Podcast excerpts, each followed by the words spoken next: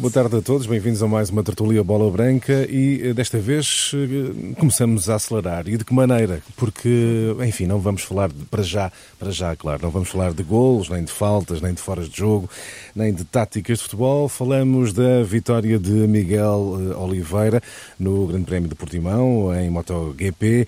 Um, vamos tentar perceber o que é que isto representa para o desporto nacional. Uh, Domingos, uh, vamos então falar de algo que não é, que não é futebol é uma raridade, mas uh, é um imperativo. Uh, num país em que muitas vezes desporto é sinónimo de futebol, o que é que pode representar esta ascensão, esta afirmação de Miguel Oliveira em MotoGP? Representa muito. É evidente que, em termos de divulgação de uma modalidade, e como disseste bem, que não é o futebol, mas é uma modalidade que é apreciada por, por muitos adeptos, tem muitos adeptos, principalmente aqui no Norte, vejo muita gente eh, sempre de moto, é sinal que, que gostam de motos e portanto são os é... mais aceleras. Sim, são os mais aceleras eh, e começámos a ser bons em, em, duas rodas, que modalidade que nós não éramos, além do ciclismo, agora também em motociclismo, portanto é sempre bom. É com orgulho, é com orgulho que, que vemos um jovem de 25 anos a, a levar uh, o nome de Portugal bem alto e, e, o Miguel merece, porque ele tem subido uh, de grau a degrau e de certeza absoluta que ele também começa a acreditar que é possível chegar a, a, concretizar o sonho dele, que de certeza absoluta quer consagrar-se um dia campeão do mundo de MotoGP. É excelente naquilo que fez, não haja dúvida. Pedro, terá, já se falou nisso, terá Miguel Oliveira condições para vir a ser um campeão em Moto, MotoGP? Eu acho que sim, até pelo lado mental deste piloto. Veja-se a dimensão do Miguel Oliveira. Ele não acusou a pressão do fator casa neste grande prémio em Portugal e fez pole Vitória, volta mais rápida e liderança do princípio ao fim. Ele juntou isto tudo nesta Exato. prova fantástica que realizou. E este lado mental é muito importante para o piloto poder acreditar em voos mais altos. Quem termina um campeonato do mundo de MotoGP com 125 pontos, porque não aspirar à conquista do título, e ele tem 25 anos e ainda está muito a tempo. E para, para o desporto, eh, Pedro, eh, nacional, como há pouco dizia, muitas vezes em Portugal, eh, desporto é sinónimo de, de futebol. Poderá, estas vitórias noutras modalidades, poderá uh, motivar uma abertura para maior interesse por outras modalidades que não só o futebol, uma vez que estamos, enfim, passamos quase 24 horas a falar de futebol. Não é bem assim aqui na Renascença, naturalmente, mas, claro. mas enfim, em cada esquina, em cada café, fala-se muito de futebol. É importante para a autoestima dos portugueses este tipo de vitórias e também para que os portugueses gostem de outras modalidades e pratiquem outras modalidades. E este exemplo de tenacidade do Miguel Oliveira é também muito importante para o povo português. Eh, e atenção que Miguel Oliveira já, já vem, como disse há pouco o Domingos Paciência, subindo de grau a degrau na sua carreira. Ele já tinha ganho seis grandes prémios Moto 3, seis grandes prémios Moto 2 e esta foi a segunda vitória esta época no MotoGP de facto, há aqui um grande exemplo a seguir por todos do Miguel Oliveira e é importante também para o desporto português nesse sentido. E o país vai continuar a seguir a carreira de Miguel uh, Oliveira. Mas, claro, temos que falar de futebol porque este fim de semana foi um fim de semana de uh, taça de uh, Portugal. Porto e Benfica já jogaram. O Futebol do Porto foi, derrotou o Fabril por 2-0, uma antiga CUF no Barreiro. O Benfica foi a paredes derrotar a equipa local por uma bola a zero. Com muitas alterações nos 11 iniciais, domingos, vamos começar a olhar para o Futebol do Porto. O que é que pode Sérgio Conceição retirar deste jogo em que certamente testou muitos jogadores que não são titulares habituais? Eu acho que o Sérgio, acima de tudo, sente que cumpriu aquilo que era o grande objetivo, que era passar à fase seguinte. É evidente que nestas alturas Parece que, parece que não se corre alguns riscos, mas corre-se porque são jogos da taça que às vezes provocam estas surpresas e deixam uma equipa de rastros.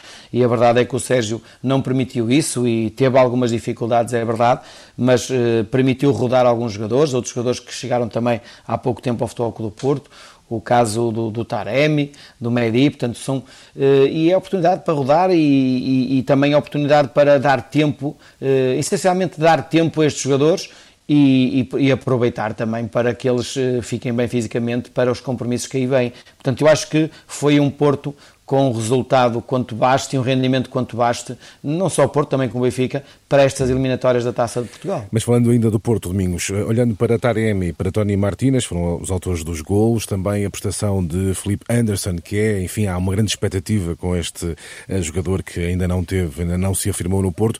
Uh, terá Sérgio Conceição ficado com a certeza de que pode contar com estes jogadores para outras competições? Sim, é, é, um espaço que começa a abrir. O Sérgio tem perfeita consciência, está consciente que tem que dar mais tempo para estes jogadores eles mostrarem que realmente eh, têm lugar na equipa, que, é, que é a equipa base do Sérgio.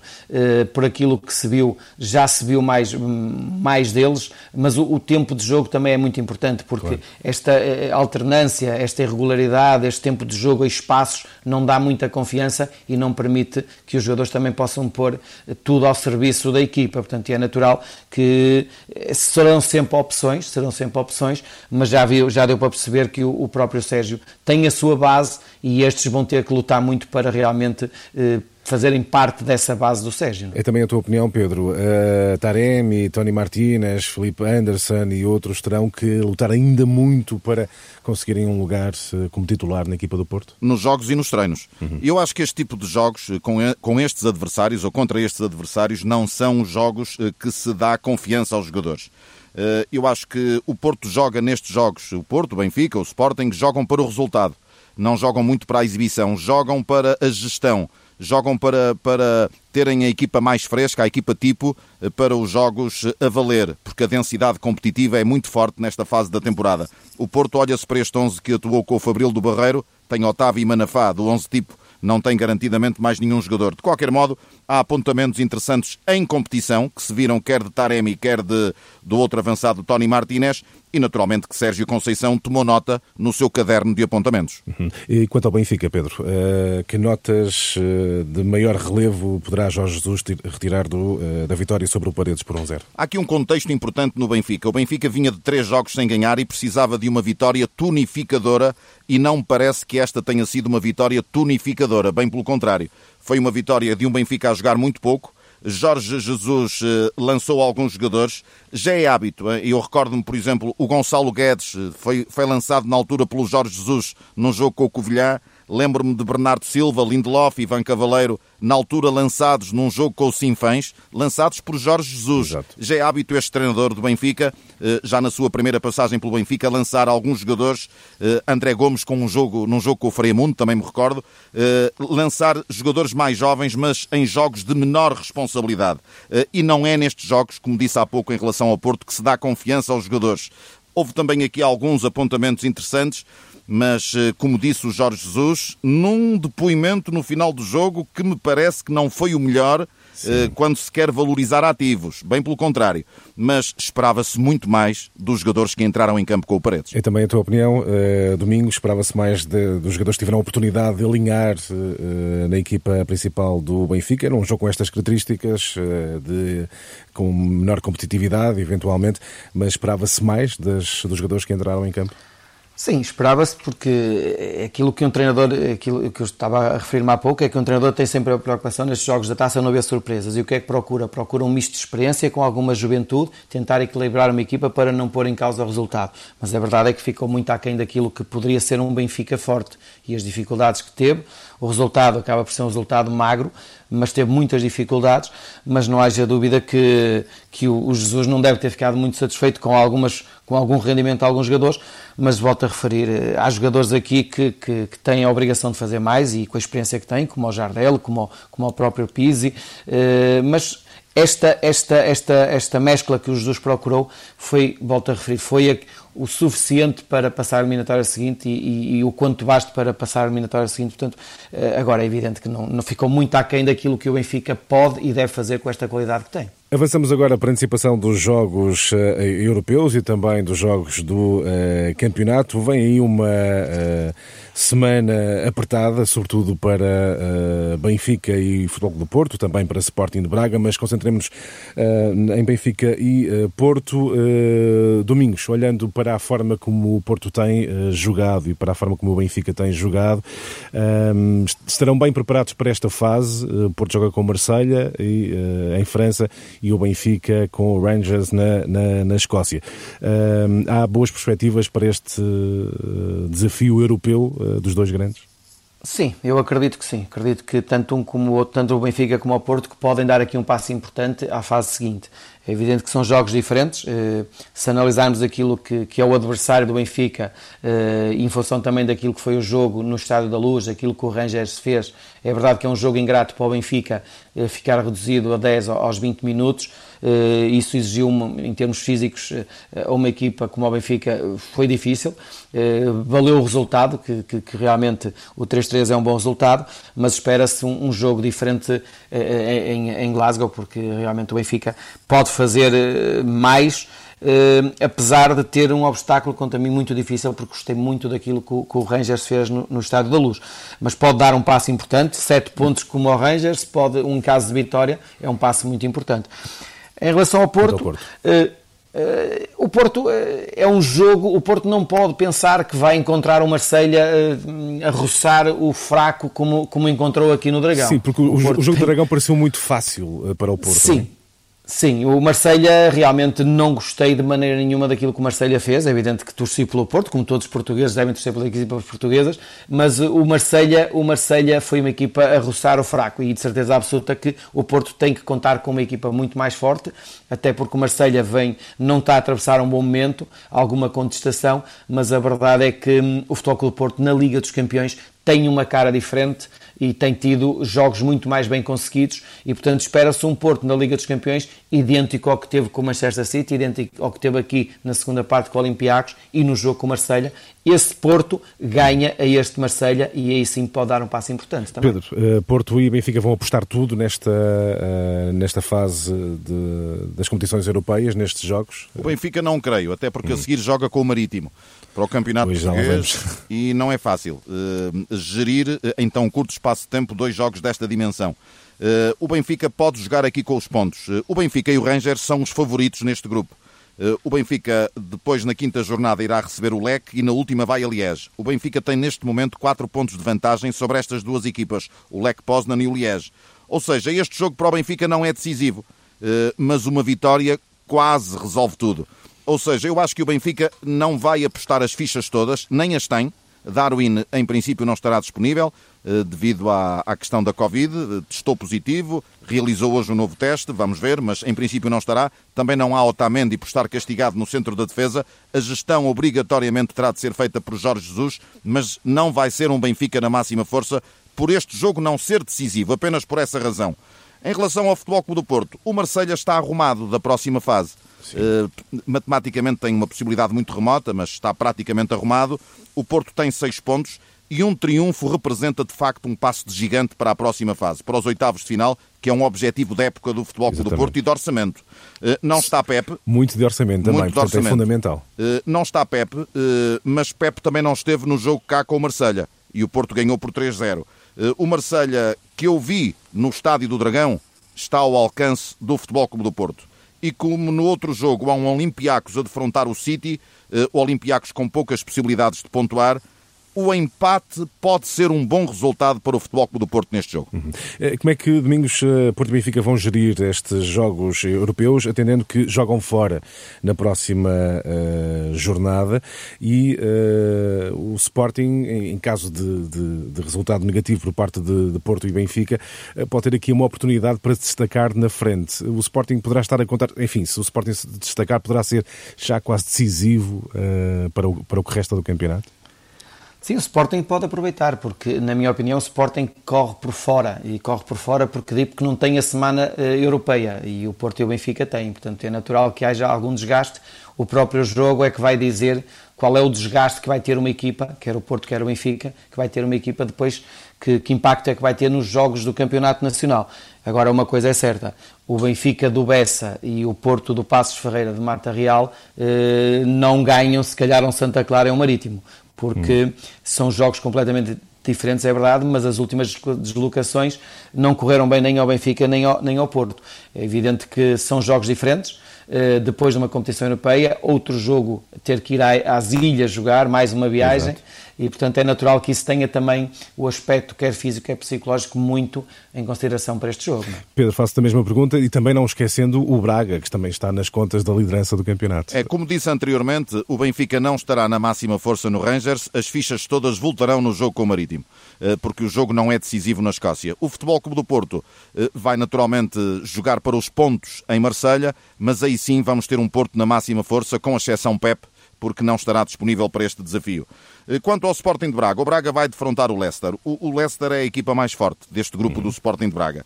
Eh, mas o Leicester chega traumatizado com a derrota de 3 a 0 com o Liverpool neste fim de semana. O Diogo Jota foi um dos culpados eh, desse, desse resultado.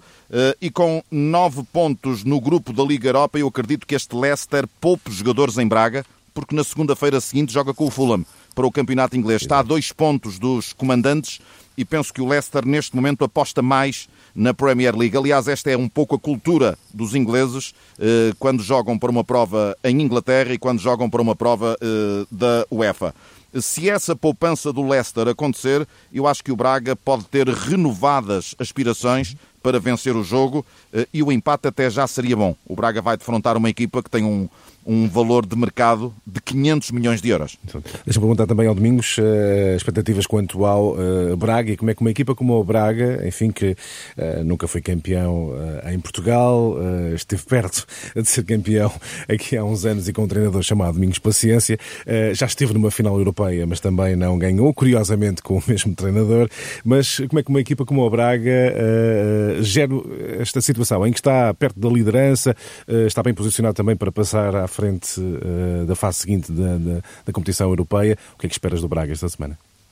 O Braga terá que fazer uma gestão à grande, eh, como um clube grande, porque o próprio plantel, o próprio plantel foi, foi preparado nesse sentido e acho que eh, as opções que o Carvalhal tem permite-lhe também fazer uma gestão. É evidente, e como disse bem o Pedro, o Leicester vem de uma derrota, se calhar em termos anímicos, em termos de confiança, poderá, poderá ter algum impacto o jogo do, que teve com o City, mas a verdade é que não deixa de ser uma equipa inglesa, eh, mas o Braga também em casa é uma equipa muito forte. Eu costumo dizer, quando na, na, altura que estava lá, quando as equipas começam a olhar para cima para os tubos, começam a olhar para o ar, é quando o Braga, é quando o Braga vai, vai aproveitar esses momentos que, que a equipa está, está na lua. E acho que o, eu acredito no Braga, acredito no Braga porque acho que o Braga, em termos de competições europeias, cada vez é mais, é mais forte e é mais respeitado. Fala quem sabe, quem já lá esteve na, naquela casa e teve excelentes eh, resultados. Temos ainda que falar de um eventual regresso ao futebol uh, português, em particular ao Futebol uh, Clube do Porto. Fala-se do regresso de Hulk ao uh, Dragão. Pedro, olhando para o atual Porto, olhando para o atual Hulk, teria lugar, seria mais uma valia? E já agora, que informações é que tens sobre este eventual regresso? A informação que tenho é que, pelo lado emocional, Hulk regressará já ao Futebol Clube do Porto. É a opção, eh, Hulk, é a opção, é o Futebol Clube do Porto. Mas agora ao outro lado, que é o lado financeiro. Começar por dizer que ele não vai continuar na China eh, é uma decisão pessoal do Hulk e faz sentido. O contrato dele termina em dezembro e eh, está imposto pela Federação Chinesa para jogadores estrangeiros, desde dezembro de 2019, o chamado teto salarial. Nenhum estrangeiro na China desde a presente época, pode passar a ganhar em futuros contratos mais de 3 milhões de euros por ano. Eh, e por isso a opção de Hulk é definitivamente de sair da China. China. Eh, emocionalmente virá para o Porto. Eh, é a opção dele. Tem negócios no Porto, tem casa no Porto e, teve no Futebol Clube do Porto uma passagem gloriosa, com muitos títulos, excelentes exibições e uma marca que deixou no Futebol Clube do Porto. Agora aqui o lado desportivo, que é o que falta Sim. falar. O Hulk tem 34 anos. Eh, o Hulk saiu do Porto há 8 anos. Eh, tinha 26. Hoje é um jogador diferente. Menor capacidade de explosão, eh, menor intensidade no jogo, mas tem, com a experiência que ganhou, tem uma outra leitura do jogo. E o talento está lá. Na minha opinião, será uma mais-valia confirmando-se este regresso em janeiro ao Dragão. Concordas, Domingo? Encaixaria no Porto eh, liderado por Sérgio Conceição. Este Porto é bem diferente do Porto de Josualdo Ferreira ou de uh, André Vilas Boas, uh, ou até de Vítor Pereira. Encaixaria no atual Porto? Uh, o, Pedro, o Pedro já, acho que já disse tudo. E eu diria que o verdadeiro e o grande Hulk tem lugar no Porto. Agora não sabemos como é que é o momento que atravessa, como é que está e o que pode e, e, se consegue prolongar no tempo aquilo que de bom ainda possa estar a fazer, não é? Portanto, é essa a incerteza que pode existir em relação ao Hulk. Agora, é evidente que mexeria com a equipa do Porto se, se fosse aquele Hulk que desequilibra força, velocidade, remate, potência, golos, esse Hulk entraria no Porto eh, e ajudaria muito o Porto. Agora concordo com o Pedro que, que diz já desvantagens, que é é um, é um investimento mais no sentido de poder ajudar desportivamente, porque financeiro só se for na, na, na perspectiva de marketing, poder vender produtos relacionados com a vinda do Hulk e poder o Porto fazer um bom marketing e ganhar dinheiro com isso, porque em termos futuros nunca será um ativo que o Porto possa rentabilizar o investimento que vai fazer. Portanto, o grande Hulk é sempre bem-vindo. E seria, mas se se concretizar, seria eventualmente incrível para muitos adeptos do futebol do Porto este regresso de Hulk ao Dragão. Chegamos ao fim de mais uma tertúlia Bola Branca. Pedro Azevedo, Domingos Paciência. Marcamos encontro à hora de sempre na próxima semana. Até para a semana. Até para a semana. Até para a semana.